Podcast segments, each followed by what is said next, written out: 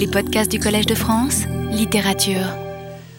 Je vais parler cette semaine de Mandeville, mais j'aimerais très brièvement, revenir très brièvement à la fin de mon cours de la semaine dernière sur Proust, où j'avais l'impression, peut-être que je me trompe, que le temps filant à une vitesse euh, euh, grand V, je n'arrivais pas à dire avec la clarté euh, nécessaire ce que j'avais l'intention de, dire à propos de ce passage où le narrateur, et peut-être même Proust, réfléchit sur la mort de Bergotte. Ce que j'avais voulu dire finalement est relativement simple. C'est d'abord que toutes les allusions dans ce que j'ai appelé le sous-texte de la mort de Bergotte aboutissent à cette réflexion du narrateur. Euh, les allusions à l'inconnu, au voyage, à l'enfant, au papillon que l'on cherche à saisir, à l'âme immortelle et à l'autre monde. Et que dans cette réflexion, qui est très courte, euh, la possibilité d'un autre monde n'a rien à voir avec l'art, la littérature. Au contraire, il s'agit d'obligation, de bonté, de scrupule, de sacrifice, je cite les mots mêmes de Proust, et il s'agit de la survie possible, non pas de l'œuvre, mais de la personne. Et cette interpolation est, me semble-t-il, l'interpolation d'une pensée autre au milieu de la recherche. Et le bonheur d'être ici consiste dans ce passage à la fois dans les courants d'air et de soleil dans une maison au bord de la mer, et dans l'intuition d'un autre monde, dans le plaisir d'obéir à des lois inconnues dont on a en quelque sorte euh, le souvenir, et dans ce, ce que Proust appelle ailleurs, dans le temps retrouvé, les mystères qui s'expliqueraient dans un autre monde et sont, je cite, ce qui nous émeut le plus dans la vie et dans l'art. Et aujourd'hui, je vais parler plus ou moins de la, même chose, c'est-à-dire euh, du bonheur du réel et du bonheur du possible que l'on trouve dans le réel. John Mandeville, Jean Mandeville, euh, a écrit, ou a terminé en 1356, peut-être en 57, un livre dont le titre varie selon les manuscrits. En anglais, euh, on l'appelle Mandeville's Travels, les voyages de Mandeville. C'est un ouvrage probablement anglo-normand. Je dis probablement parce qu'il y a aussi une version anglaise écrit dans l'anglais évidemment de la fin du XIVe siècle, et pendant longtemps on pensait que c'était un, livre anglais qui avait été traduit en anglo-normand comme en français, etc. Euh, mais maintenant on pense que l'original était écrit en anglo-normand, c'est-à-dire dans le français de l'Angleterre. Euh, cette version compte 250 manuscrits. C'était donc un ouvrage extrêmement populaire, euh, écrit par un, auteur dont on ne parle pas beaucoup, même en Angleterre. Euh, Mandeville est né euh, à St Albans, la ville de Saint-Alban, une ville assez près de Londres. il a voyagé, pas aussi loin qu'il ne le dit dans son texte, et il a écrit son, son œuvre, non pas en Angleterre, mais à Liège, il l'a écrit dans ce qu'on appelait le faux français d'Angleterre, euh, par contraste avec le français de Paris, le français de Paris étant le vrai français, le français d'Angleterre vers la fin du XIVe siècle étant, ma foi, assez éloigné du français de souche. Et en 1356, il faut se rappeler que le français n'est plus la langue maternelle des nobles en Angleterre. Euh, presque trois siècles se sont écoulés depuis l'invasion euh, c'est le langage de la culture. Euh, et Mandeville lui-même dit qu'il a écrit comme il l'a fait, mais qu'il aurait écrit, aurait écrit son, son œuvre en latin s'il avait pu le faire. Et sachez que juste cet écrit mis en latin, je modernise un peu, et sachez que juste cet écrit mis en latin pour plus brièvement deviser, briefement en anglais, c'est déjà brief, euh, briefly, mais pour ce que plusieurs entendent mieux roman, c'est-à-dire le français, que latin, je l'ai mis en roman pour ce que chacun l'entende, et les chevalets, et les seigneurs, et les autres nobles hommes, sans S, qui ne savent point de latin ou peu. Il est intéressant que même en écrivant en français, qui est une langue de culture à l'époque et non pas la langue qu'on parlait, il suppose qu'en écrivant en latin, il aurait pu écrire plus brièvement.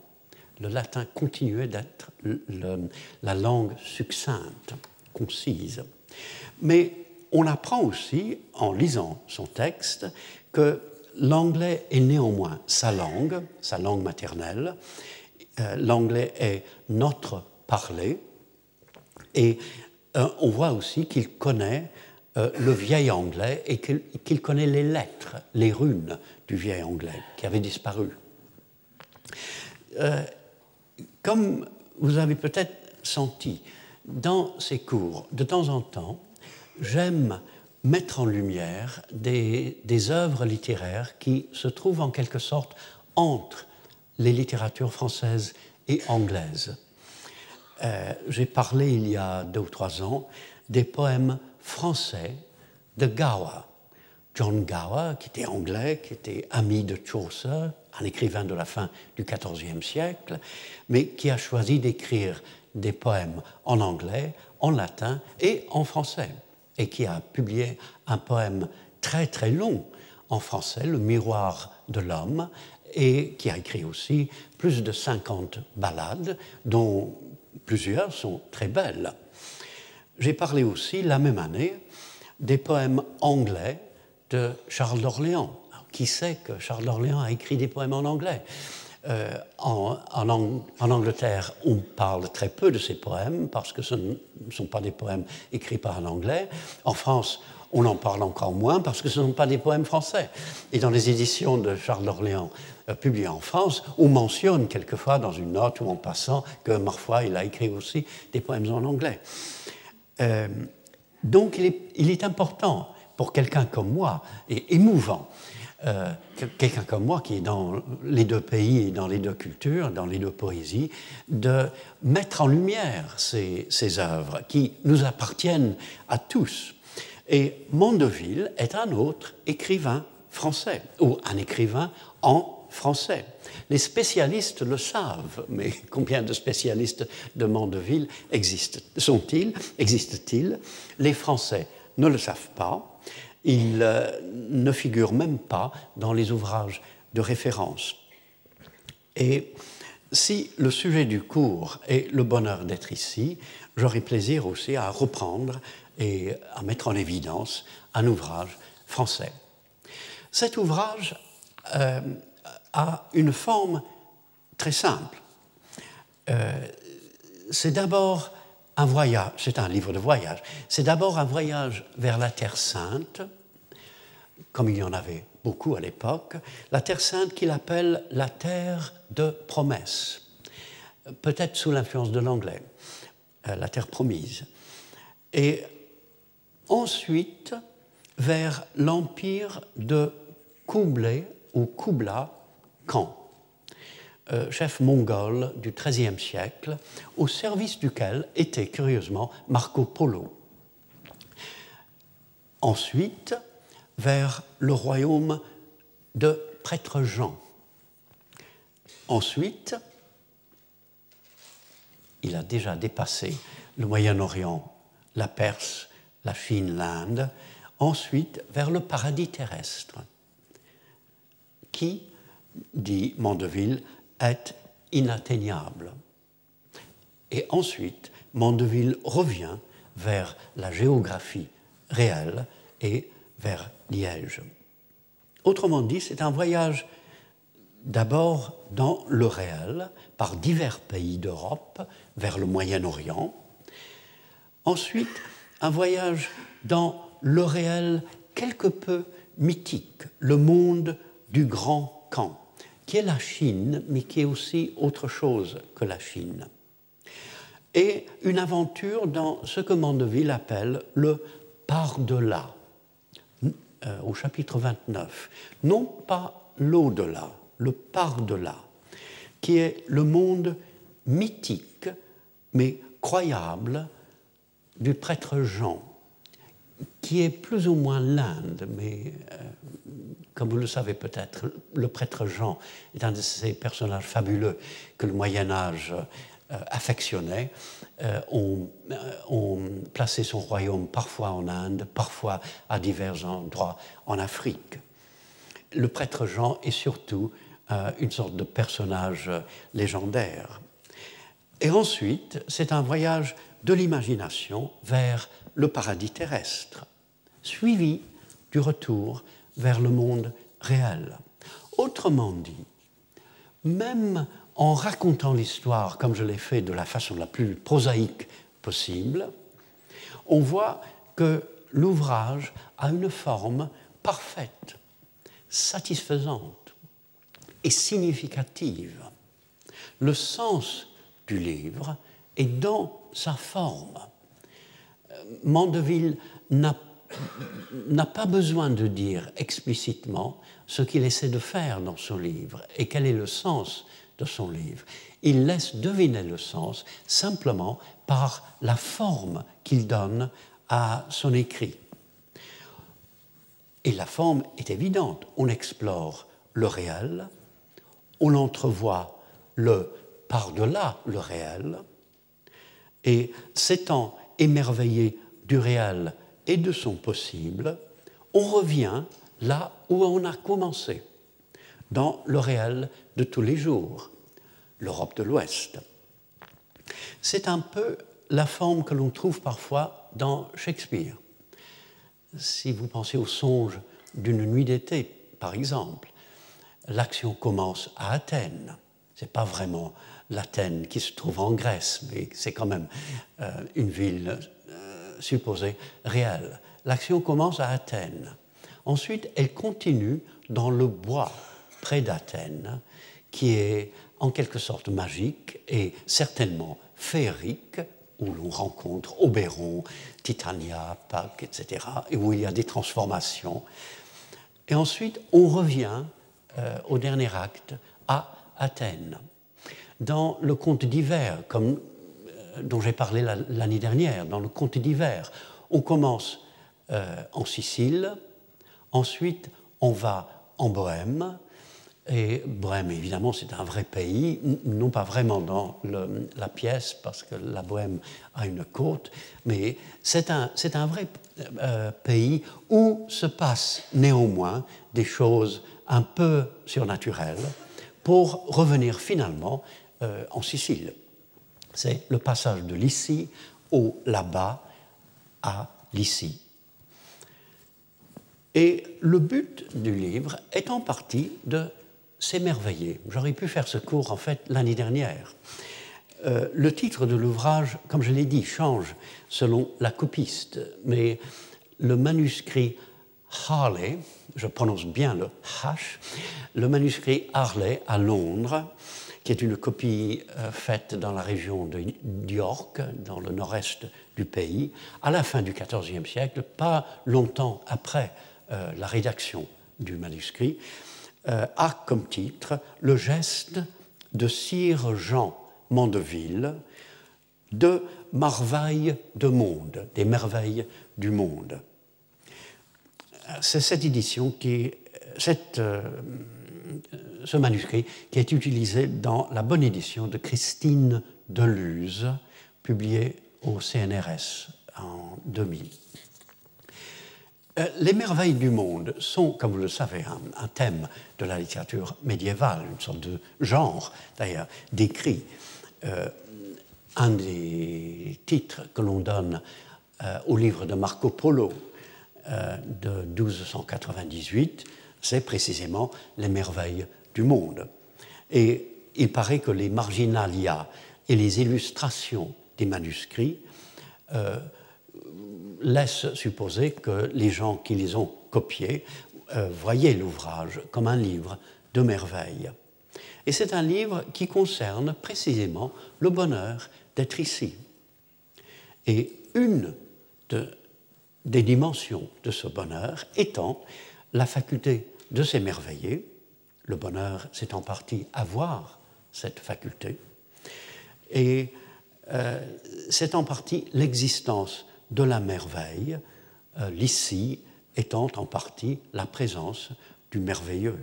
Et l'essentiel, c'est de s'émerveiller de ce qui mérite d'inspirer une telle réaction et de trouver la merveille dans le réel et le possible du réel, et non pas dans l'irréel ou le surréel ou dans un ailleurs inattingible.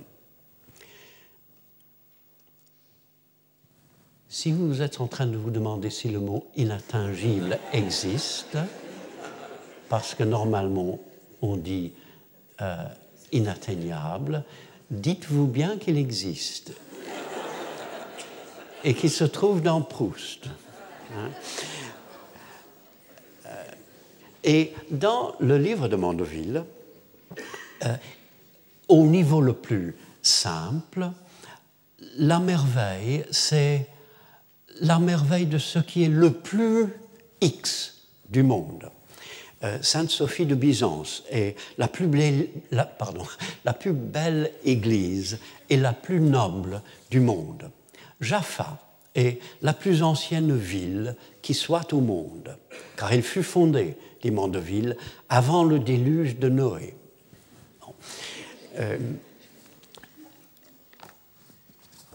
à un moment, euh, que je cherche désespérément, euh, Mandeville écrit à propos de certains poissons que l'on pêche sans problème dans les eaux peu profondes de l'océan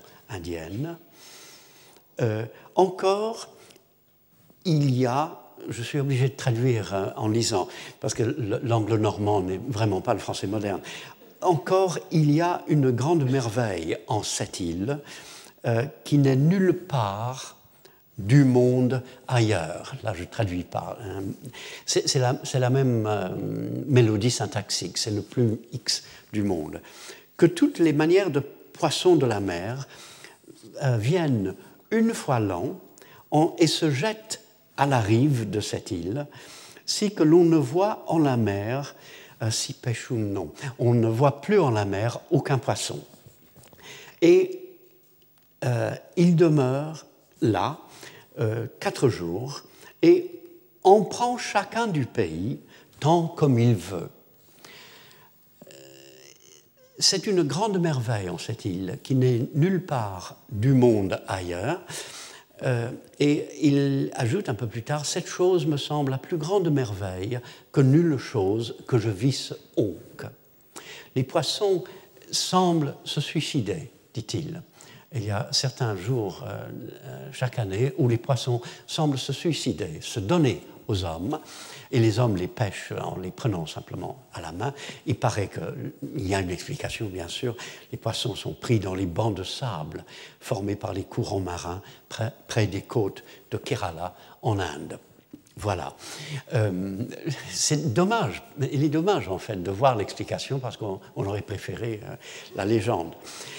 Il entre donc dans ce qui est pour lui euh, des merveilles réelles, l'architecture de la Sainte Sophie, et des merveilles un peu miraculeuses, mais finalement compréhensibles. Je vais revenir à ces poissons. Et euh, si j'ai parlé de ces poissons, c'est en partie à cause des îles. Quelle est la force imaginative des îles? Dans ce livre, elle est très grande. Pourquoi sommes-nous tellement attirés par des histoires de Robinson Crusoe, et, etc. Peut-être parce qu'une île est un milieu habitable, parfois, et tout à fait réel. On peut l'indiquer sur une carte, mais coupé du reste du monde, et donc ouvert à l'inattendu, à l'inconnu, à la merveille, justement. Et au moment de se lancer vers euh, l'empire du Grand Camp, euh, Mandeville écrit euh, De ces îles, en allant par mer océane vers Orient, par maintes journées, trouve homme, c'est-à-dire on trouve, homme est à l'origine du mot on en français moderne, comme vous le savez sans doute, euh, on trouve un grand pays et grand royaume qu'on appelle Mansi. C'est la Chine du Sud. Nous ne sommes pas encore dans le royaume euh, du Camp. Et je note île, mer, océane, c'est sa façon de l'écrire, vers Orient. C'est un voyage de l'imagination dans le, le, réel qui devient en quelque sorte de plus en plus imaginatif, par les îles, par la mer, vers l'Orient. Et au chapitre précédent, qui était le 21e, Mandeville laisse les îles réelles pour parler des îles imaginaires. Il a beaucoup de légendes à situer. Il les situe dans des îles qu'il invente ou qu'il prend dans ses sources, mais qui sont des îles entièrement imaginaires. Et il faut comprendre aussi qu'il y a d'autres merveilles dont il ne parle pas. À un moment, il, dit précisément cela. Je pourrais vous parler de beaucoup d'autres merveilles que j'ai vues, mais euh, je ne vais pas parler de tout. À un autre moment, euh, c'est presque la dernière page, il dit ceci.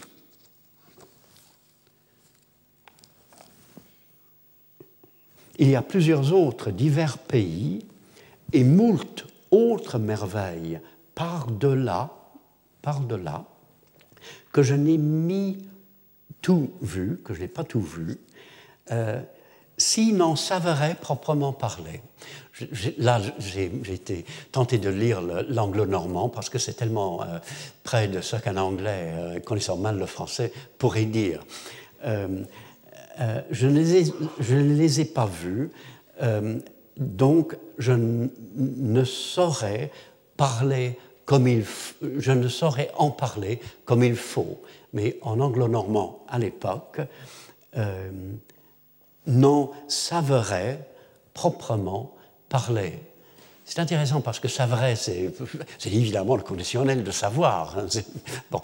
Euh, mais proprement est aussi intéressant parce que c'est un mot qui a gardé exactement ce sens en anglais, alors que c'est un peu vieux, me semble-t-il, en français, euh, dans le sens de euh, comme il faut. Mais en anglais, on dit properly. Euh, I cannot speak properly of it.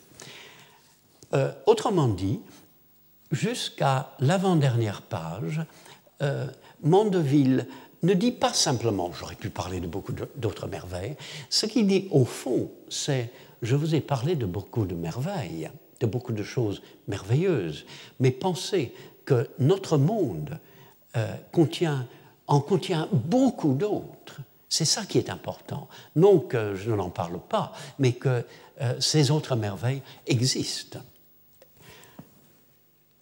Et c'est un peu comme s'il mettait l'accent sur la multiplicité des merveilles qui continuent au-delà de son ouvrage.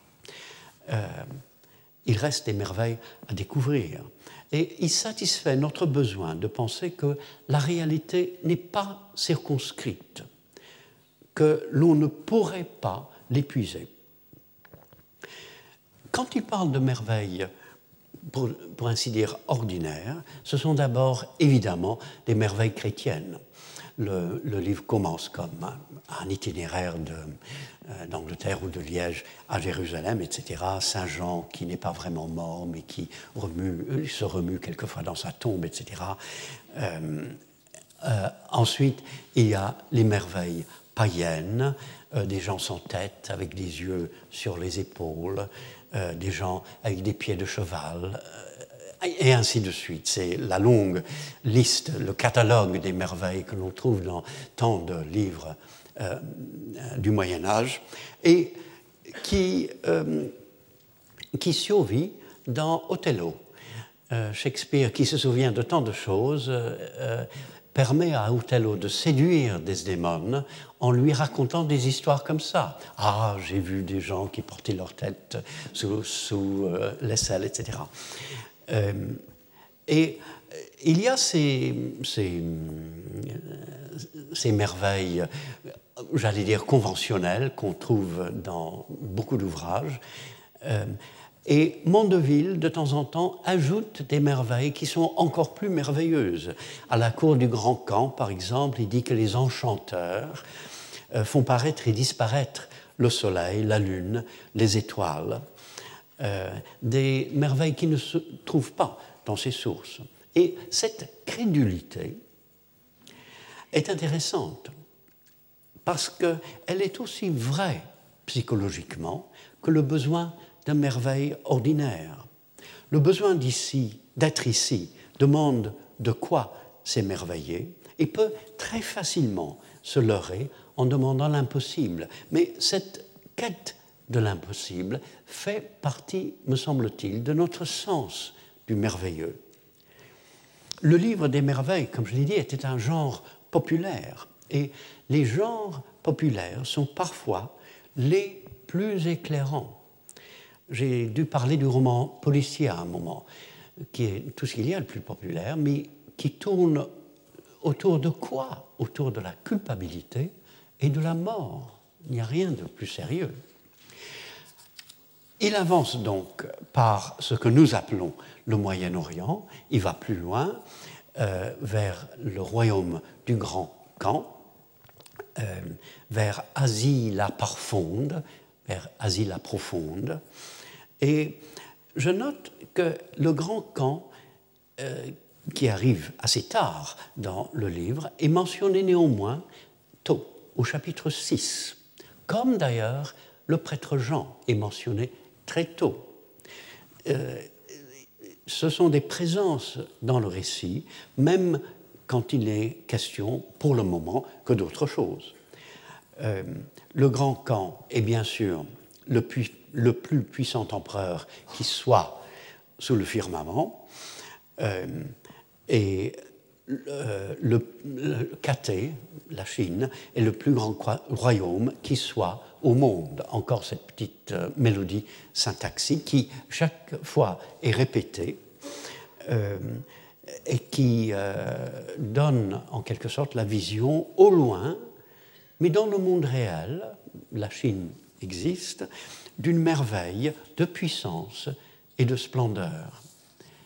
Le prêtre Jean, chez lequel, pour ainsi dire, on arrive par la suite, le prêtre Jean est un roi légendaire avec une origine probablement réelle. Il doit y avoir quelque chose à l'origine de cette euh, légende.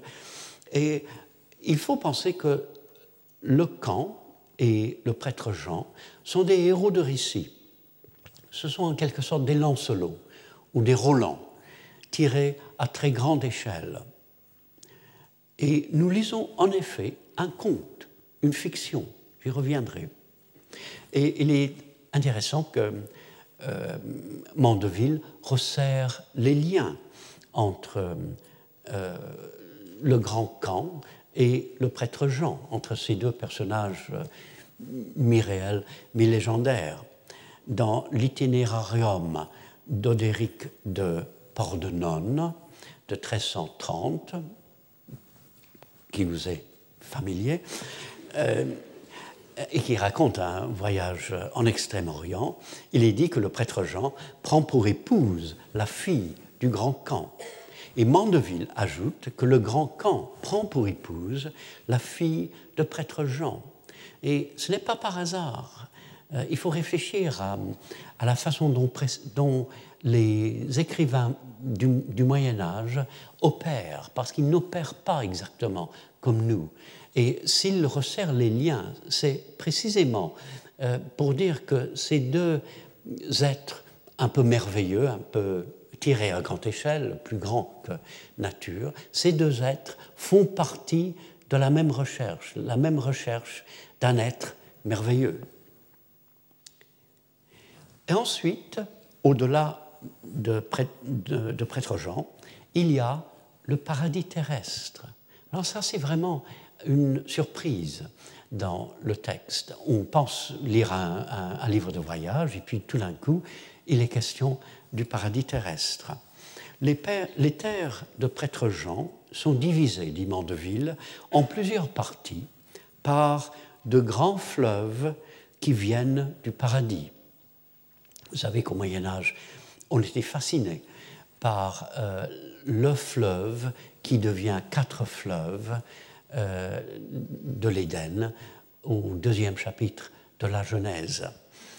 Et là aussi, euh, bien que j'ai dit qu'on tombe tout d'un coup sur le paradis terrestre, Mandeville s'arrange en réalité pour parler de bonheur du paradis terrestre, et pendant que l'histoire concerne encore le monde de l'ici. Il dit au chapitre 6, encore une fois, que le Nil euh, est un fleuve qui vient du paradis par un passage souterrain. Et dans l'avant-dernier chapitre, le chapitre 33, on dit, dit Mandeville, on dit que toutes les eaux douces du monde prennent leur naissance de cette fontaine du paradis. C'est très intéressant. C'est l'idée qu'il y a quelque part le paradis terrestre et son grand fleuve qui nourrit, qui alimente tous les fleuves du monde. Et Mondeville, que l'on pourrait tenir pour un écrivain naïf, il raconte tant de merveilles euh, auxquelles il est impossible de croire, a une technique assez subtile. À côté des gros effets, des géants avec un œil au milieu du front, etc., se trouvent des suggestions, des choses dites peu à peu. Il, il pose une idée au chapitre 6 qui fleurit un peu plus tard. J'aurais dû dire qu'il sème l'idée pour qu'il fleurisse plus tard. Un peu comme Proust la semaine dernière sur une échelle beaucoup plus courte. Euh, il dit aussi que la, ce qu'il appelle la chambre sur le chariot dans lequel voyage le grand camp est fait de lignum aloès, du bois d'aloès, qui vient du paradis terrestre, et que les fleuves du paradis charrient en une certaine saison. C'est au chapitre 25. Et encore une fois, il mentionne le bois d'aloès qui vient du paradis assez tôt, au chapitre 8, à propos d'Alexandrie en Égypte. Autrement dit, le paradis s'infiltre dans l'œuvre de Mandeville comme ces fleuves s'infiltrent dans le monde. Alors pourquoi ce désir de croire que le paradis, que l'Éden est toujours présent quelque part sur la Terre? C'est ça la question qu'il faut poser. Il ne faut pas simplement se dire, bah, c'est curieux qu'un euh, écrivain du, Moyen Âge soit tellement euh, crédule qu'il puisse penser que le, paradis terrestre existe quelque part euh, sur la Terre. La question à poser, c'est pourquoi ce désir à supposer que Mandeville était au moins, au moins aussi intelligent que vous et moi? Je ne sais pas pourquoi vous riez. Euh, le fait qu'il pense que le paradis terrestre existe nous fait sans doute sourire ou rire. Mais n'est-ce pas une façon pour lui de dire une certaine vérité? notre monde se présente réellement, à certains moments, comme paradisiaque. Non pas parce que nos fleuves coulent de l'Éden ou que nous trouvons un bois précieux que l'Éden nous a envoyé, mais à cause d'une certaine lumière, par exemple, de la beauté émerveillante de certains lieux, d'un certain rapport avec autrui ou avec une personne en particulier, d'une joie de vivre qui persiste malgré le malheur, la misère. Il me semble que les signes de l'Éden, que l'Éden ait existé ou non, les signes d'un Éden, les traces de l'Éden nous environnent. Et c'est ça, me semble-t-il, qui intéresse Mondeville. Ce qu'il écrit est vrai à sa façon. Et parler d'un paradis qui existerait encore quelque part sur la terre évite, après tout, de parler d'un désir de l'ailleurs qui détruirait le bonheur d'être ici. Mandeville, qui écrit euh, en tant qu'auteur chrétien, ne parle jamais du ciel, ne dit jamais que, comme il aurait pu le dire par exemple, j'ai vu beaucoup de choses merveilleuses sur la terre, mais euh, Dieu soit loué, le ciel sera encore plus merveilleux. Il ne dit jamais ce genre de choses, il parle de l'ici. Euh, et le mythe de Mandeville est en quelque sorte tout à fait saint. Mais il dit en même temps que le paradis est de toute façon euh, inaccessible, ça veut dire, ça va, inaccessible, inatteignable. Euh, bon. Euh, et pour y aller, dit-il, il faudrait pouvoir traverser la région ténébreuse où homme ne pourrait voir ni de nuit ni de jour. En un sens, je n'avais pas l'intention de le dire, mais ça me vient à l'esprit, en un sens, il est dommage que le mot homme et donner le mot on. Parce que là, on traduirait en, français moderne la région ténébreuse où l'on ne pourrait voir ni de nuit ni de jour. Mais c'est beaucoup plus puissant, il y a beaucoup plus de force à dire la région ténébreuse où homme ne pourrait voir ni de nuit ni de jour. Et cette région ténébreuse que Mandeville a inventé, ou qu'il a trouvé dans une de ses multiples sources, est une sorte de mythe comme ceux de Platon, euh, où il dit en somme que pour aller vers la lumière parfaite, il faut passer par l'obscurité totale. Il dit aussi, de façon plus traditionnelle, que le paradis est enclos tout entour d'un mur avec une seule entrée qui est close de feu ardent, si que nuls hommes, au pluriel, nuls hommes mortels ne pourraient entrer. C'est évidemment calqué sur euh, la Genèse, euh, et c'est une façon de dire que le paradis est en quelque sorte là, mais on ne peut pas y aller je pense tout d'un coup à Blake. Blake qui dit exactement la même chose. Et quand Blake le dit, on pense, oui, c'est une pensée romantique, et non pas, il est fou. Blake qui dit que le paradis est là, nous ne le voyons pas parce que les, euh, yeux de notre entendement ont besoin d'être lavés. Et le bonheur euh, qu'envisage Mandeville, c'est un bonheur d'être ici qui reconnaît le malheur d'être ici, qui reconnaît qu'on ne peut pas avoir un accès parfait à ce paradis, à cet Éden, et qui reconnaît un plus grand bonheur et un ici plus beau que notre bonheur et notre ici font réellement entrevoir.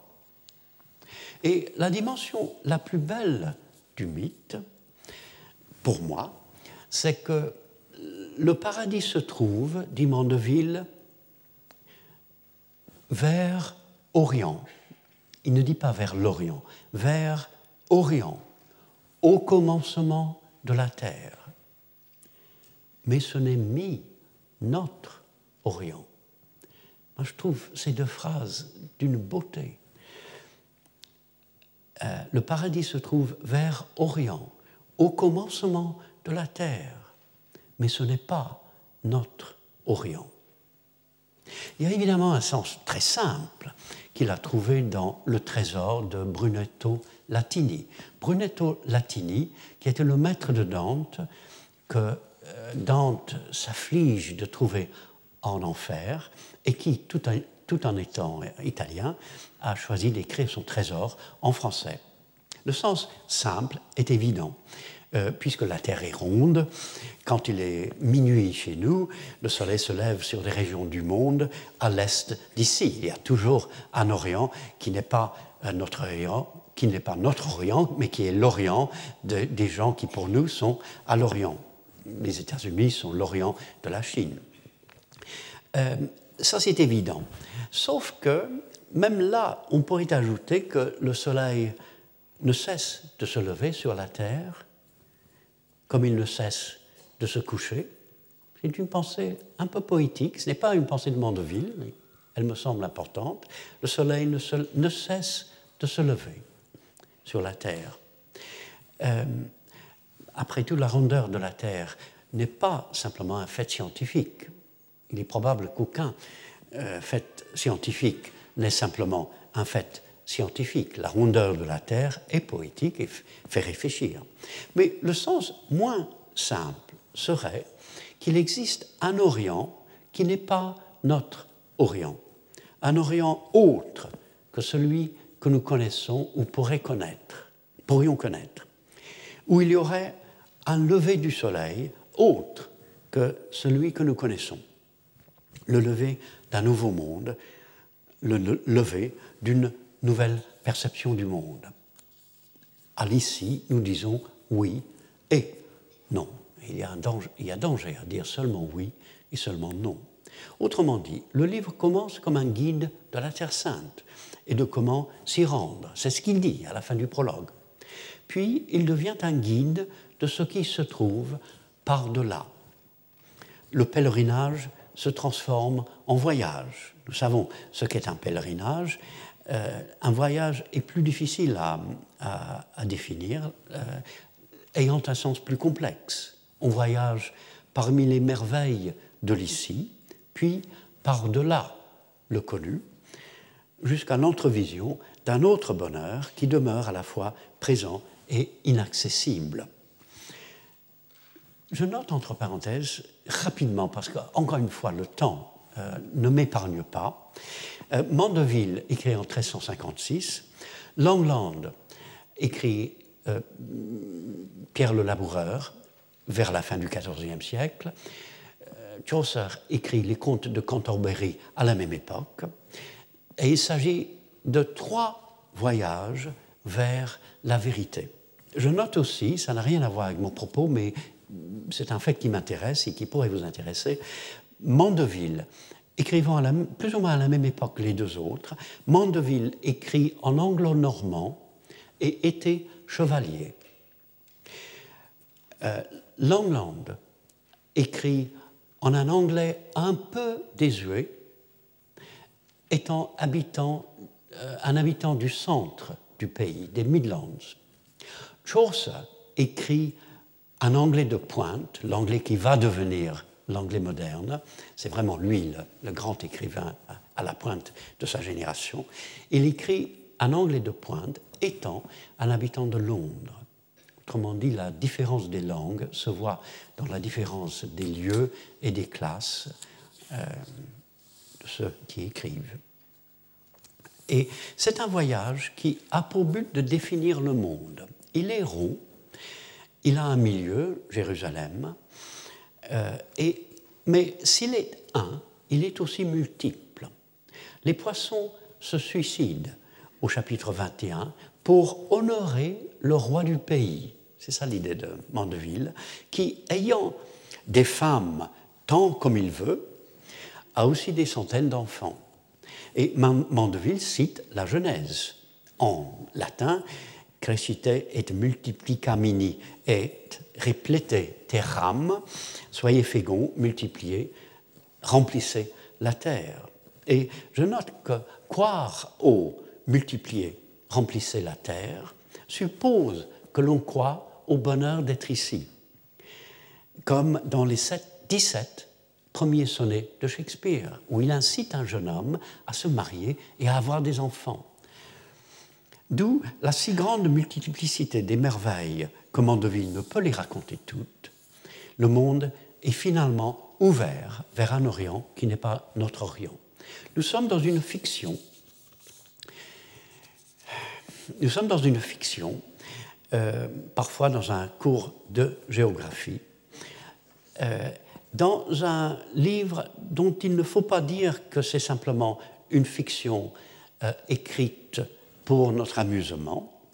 La fiction n'est pas quelque nécessairement quelque chose que l'on invente à toute pièce. Euh, la fiction, dans le cas de Mandeville, souligne le caractère fictif du réel, le fait que nous voyons le réel selon une fiction, son unité, sa multiplicité, son ouverture, son inachevé, et le fait que le réel cherche un sens, comme une œuvre de fiction, cherche un sens à composer. Ici, la présence, absence euh, du paradis. Euh, un certain médiéviste, qui est un bon médiéviste, a écrit à propos de ce livre The book was a work of fiction designed for entertainment. Le livre était une œuvre de fiction dont le but était d'amuser. Et il serait intéressant de se demander combien y a-t-il d'erreurs dans cette phrase.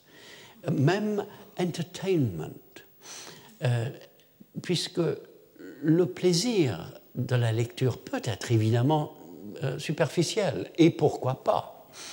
Euh, mais le plaisir peut faire partie aussi de la grandeur d'une œuvre littéraire et de la profondeur de notre appréciation de l'œuvre et de notre bonheur de la lire et d'être ici. Euh, même plaire et instruire, comme je pense avoir dit dans un autre cours, n'est pas forcément le cliché rébarbatif euh, qu'on a appris à l'école.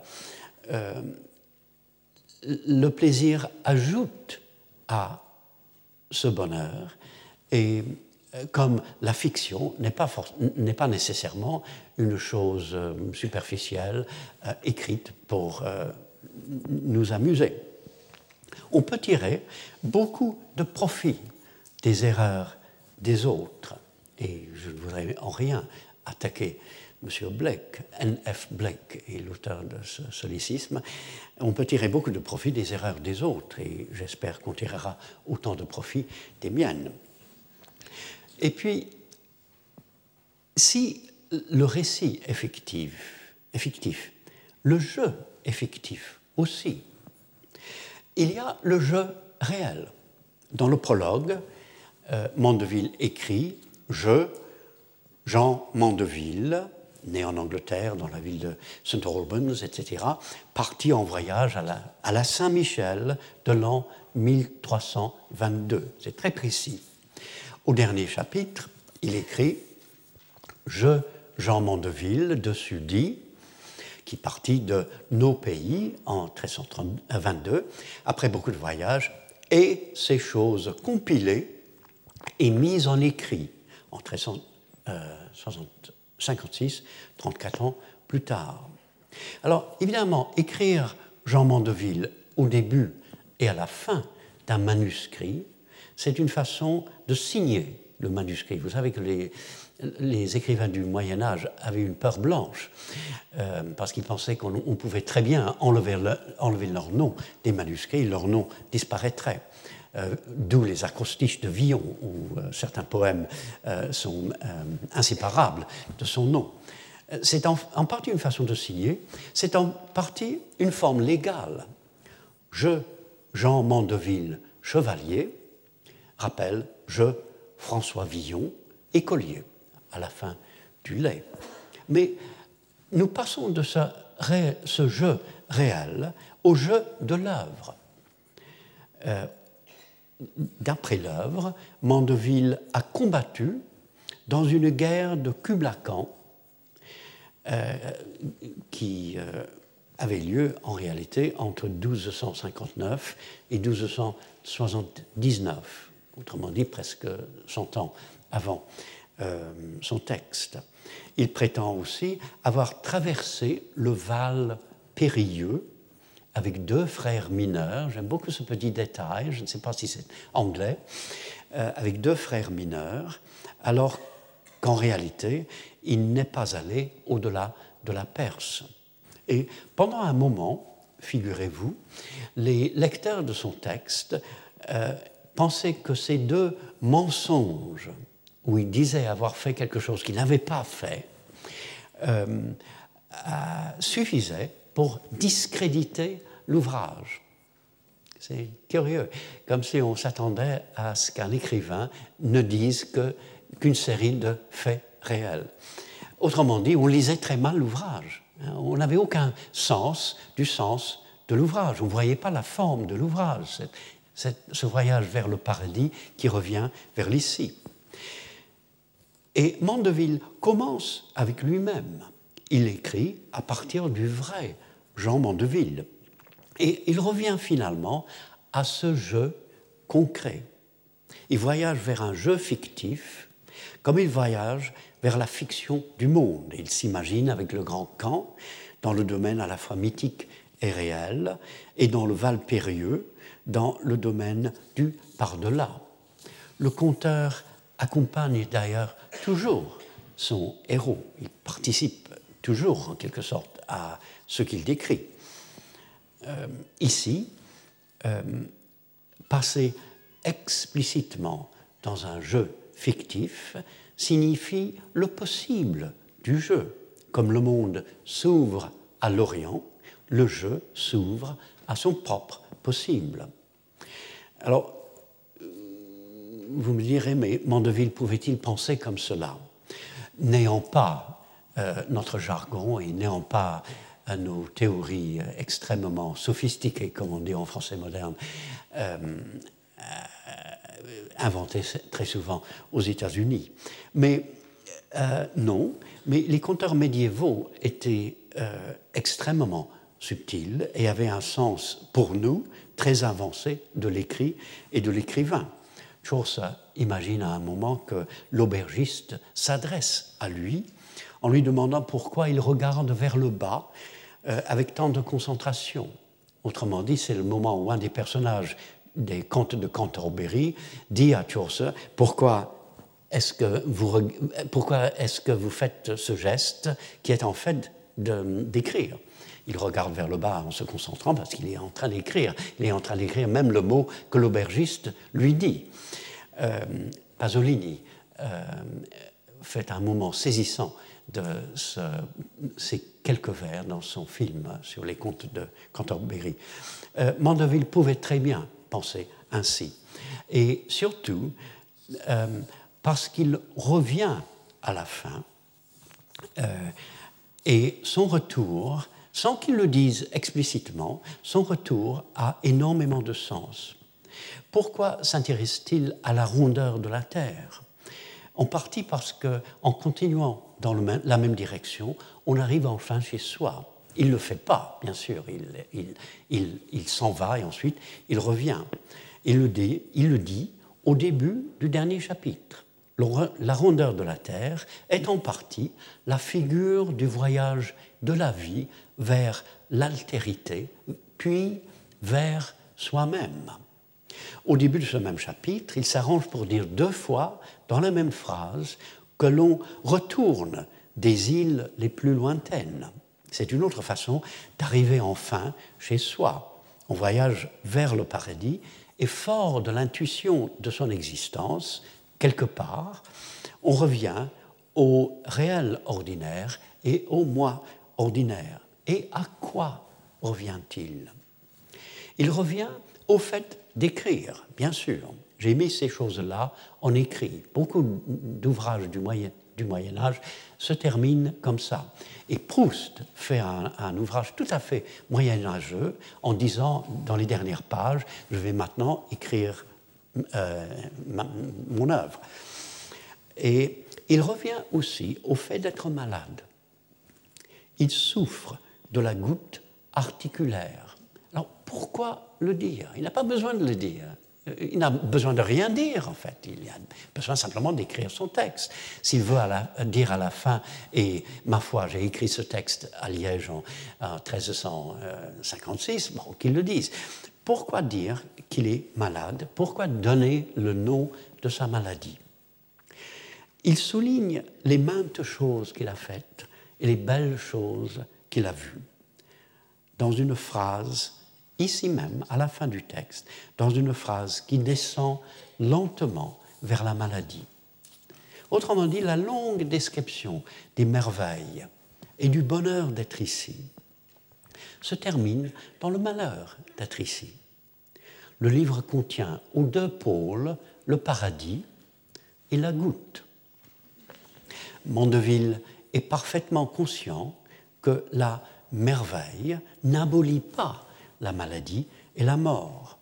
Et à la fin, il fait exactement ce que fera Chaucer à la fin des contes de Cantorbéry. Il demande à ses lecteurs de prier pour lui, pour que Dieu lui pardonne ses péchés. Encore une fois, c'est conventionnel dans euh, les textes du Moyen Âge, mais chez les vrais auteurs, la convention est transformée. Il revient au moi indigent, au moi qui a besoin de quelque chose, d'être pardonné, et à ce qu'il sait être ou pense être euh, de la plus grande importance, à Dieu.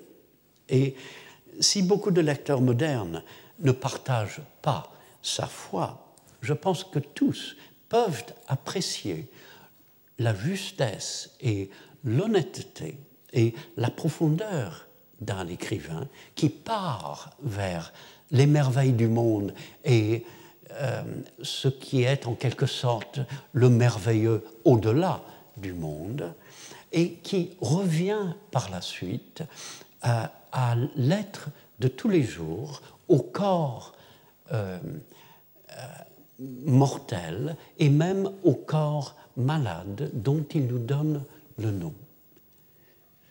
Bon voilà, la semaine prochaine, pour changer, je parlerai de Manet et d'un bar aux Folies Bergères.